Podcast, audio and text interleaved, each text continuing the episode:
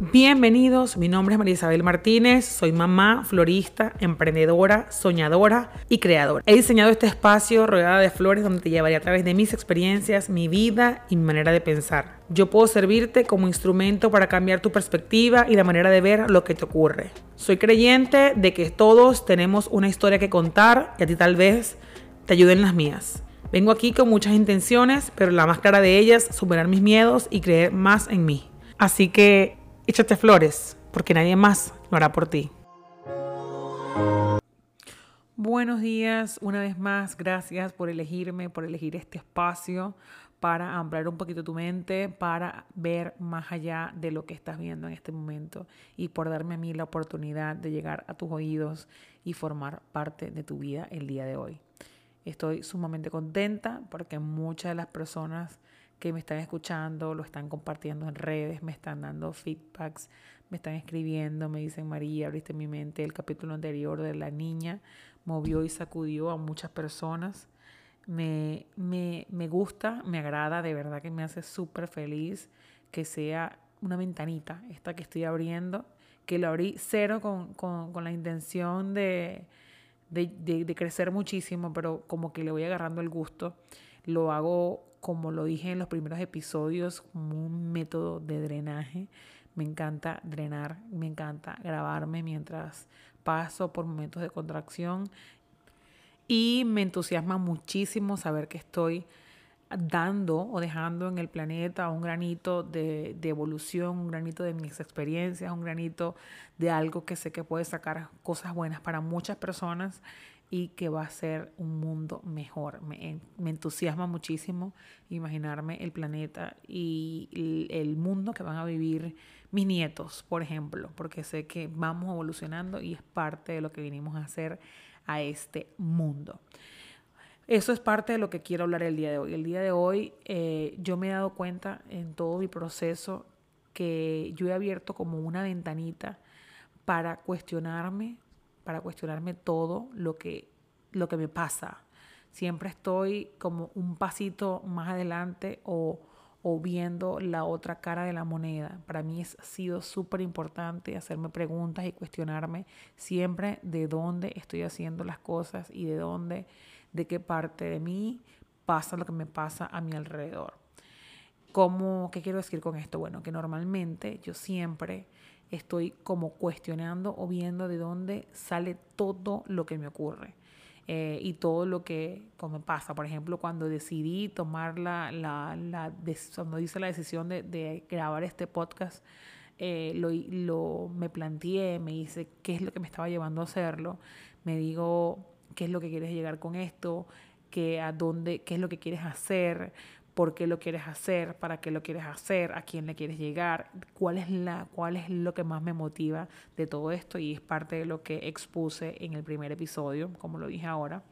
Pero para mí es súper importante cuestionarme siempre, siempre cualquiera de las cosas que hago, tanto como lo que me voy a comer, hasta una decisión importante a la hora de, no sé, cerrar un negocio, acercarme a alguien, plantearme algo, qué es lo que me motiva, de dónde, desde dónde lo estoy haciendo. Y de esa manera me ha permitido a mí como que ampliar mi mirada, emitir menos juicio y ser como más abierta. Por eso decidí hacer esto para exponer mi experiencia, para mostrar mi camino y lo único que quiero llegar con eso es tener de su parte como que me escuchen y como que tomen mi experiencia, maybe como una misión, como una como un punto de partida para para emprender tu camino o para ayudarte a transitar lo que estás viviendo en este momento o maybe lo que vas a vivir en un futuro. Es parte de esto, ¿no?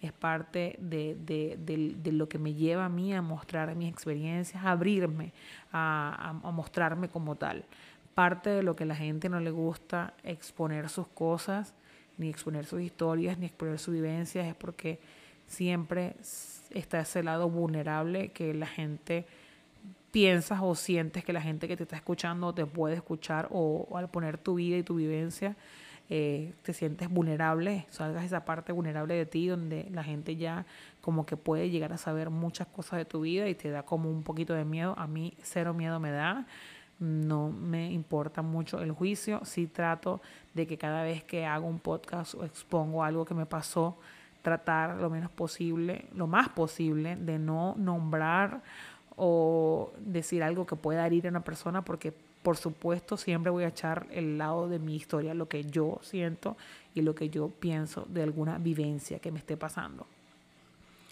Pero sin duda alguna, siempre tienen dos caras, dos monedas, dos historias, porque no es nada más la persona.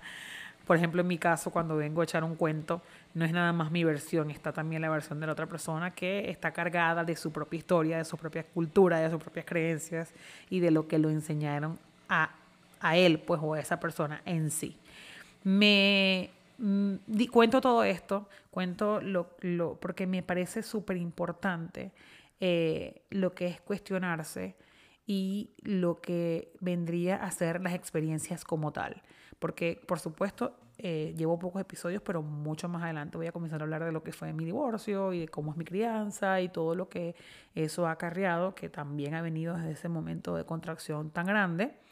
Pero escuché en estos días eh, un a Sadhguru, porque yo, como siempre, ando como obteniendo este, evidencias y cosas y audios y libros y no sé qué, y bueno, todo tengo como en mi cabeza como un mundo entero.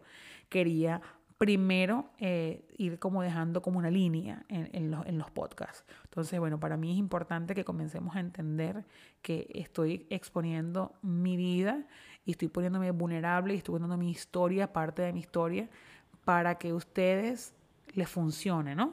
En, en algún punto, como lo expliqué ahorita.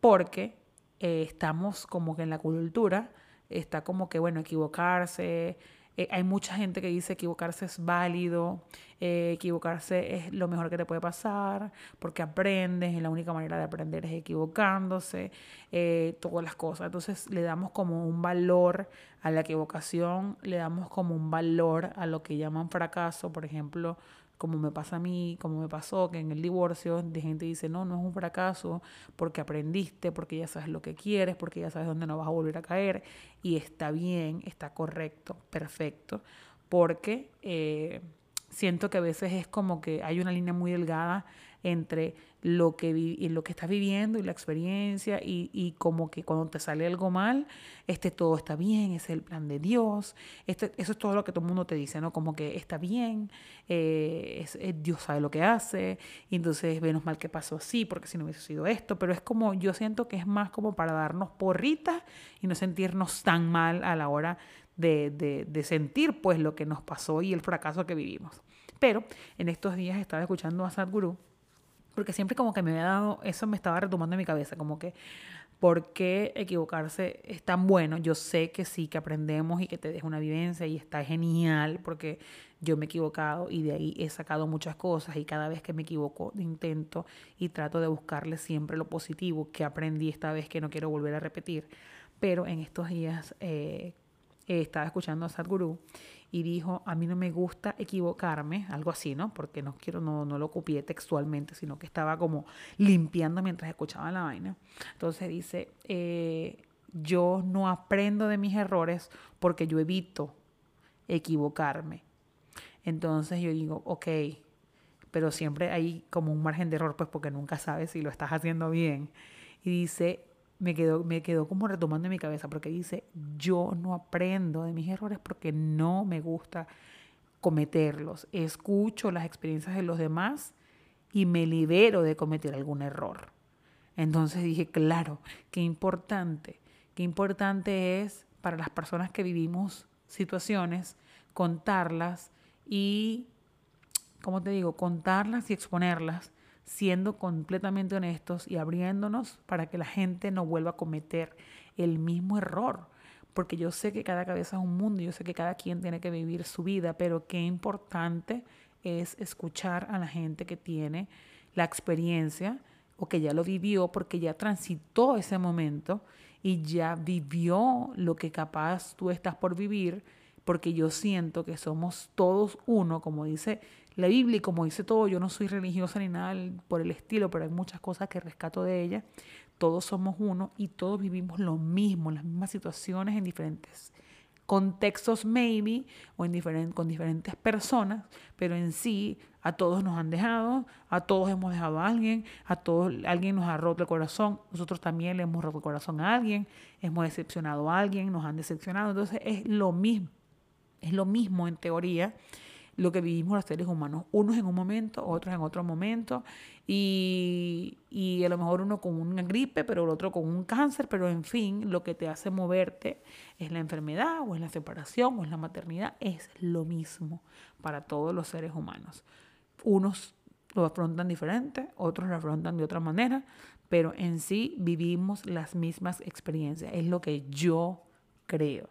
Y qué divino, qué divino que yo me haya abierto a mostrar mis experiencias para ayudar a otras personas a no cometer los mismos errores tal vez o a que cuando ya los cometan vean la otra cara. Ahora voy a contarles como una experiencia para poder unir lo que es el cuestionamiento de todo lo que me pasa y lo que es, serían las experiencias. Ya Hace, yo hace un año me abrí a realizar bodas en este país. No lo había hecho primero porque estaba trabajando sola, no había tenido a alguien como de mi mano a mi lado que me ayudara a como a crear todo este proceso de lo que acarrea una boda, de lo, profundo y lo delicado que es.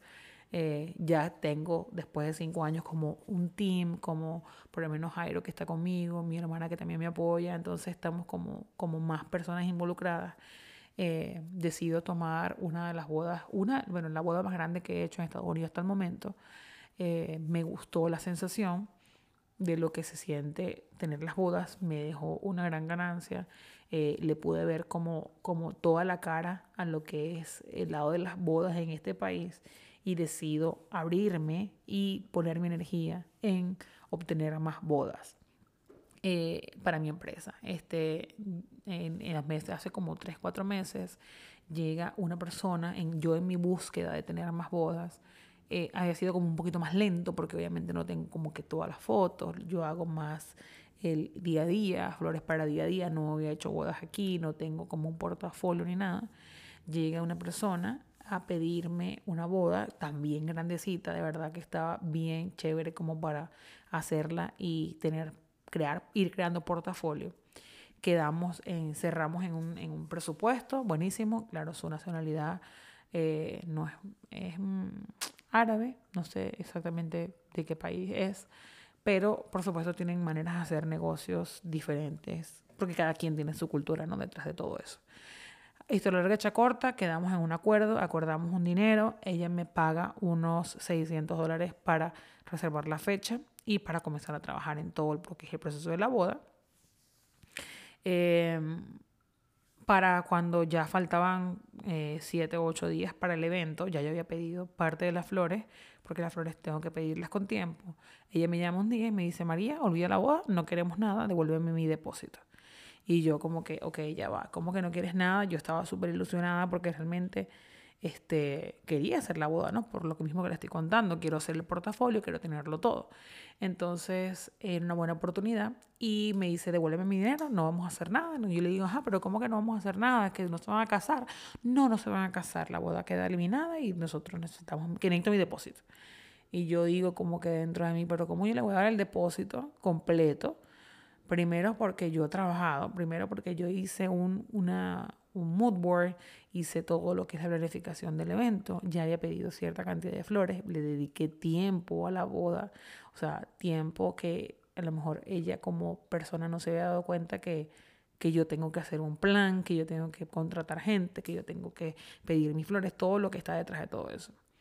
Resulta que, bueno, ya en un ir y venir, en un tira y encoge, ella me pedía todo, yo le decía que no le iba a dar todo porque no sé qué, al final me dice, tú no, tengo, no tengo ningún trato contigo, te puedo demandar por ser, por, por negligente, por no sé, por no sé cuáles son las razones en este momento, ni me acuerdo, pero me dijo de todo porque yo no había firmado ningún contrato con ella. Y entonces yo resolví mi problema, gracias a Dios, ni me acuerdo cómo lo resolví ya, porque eso fue hace como dos meses, pero pienso que me quedé como con 300 y le doblé 300 eh, parte de las flores que yo había pedido, eh, pude cancelar todos los pedidos. Algunos pedidos me llegaron, pero no era como big deal. Eh, pude utilizarlos en mi día a día y toda la cosa. Entonces yo como que en ese momento lloré y todo por teléfono con ella, que estaba como muy frustrada. Yo me comienzo a cuestionar, ¿no? Entonces comienzo, me quedo sola y comienzo a respirar profundo para no tener que llorar. Y yo digo, ¿a qué te está doliendo? ¿Te está doliendo los 600 dólares que no, realmente no me los había gastado, pero estaban ahí? O sea, se los pude devolver, no me importaba.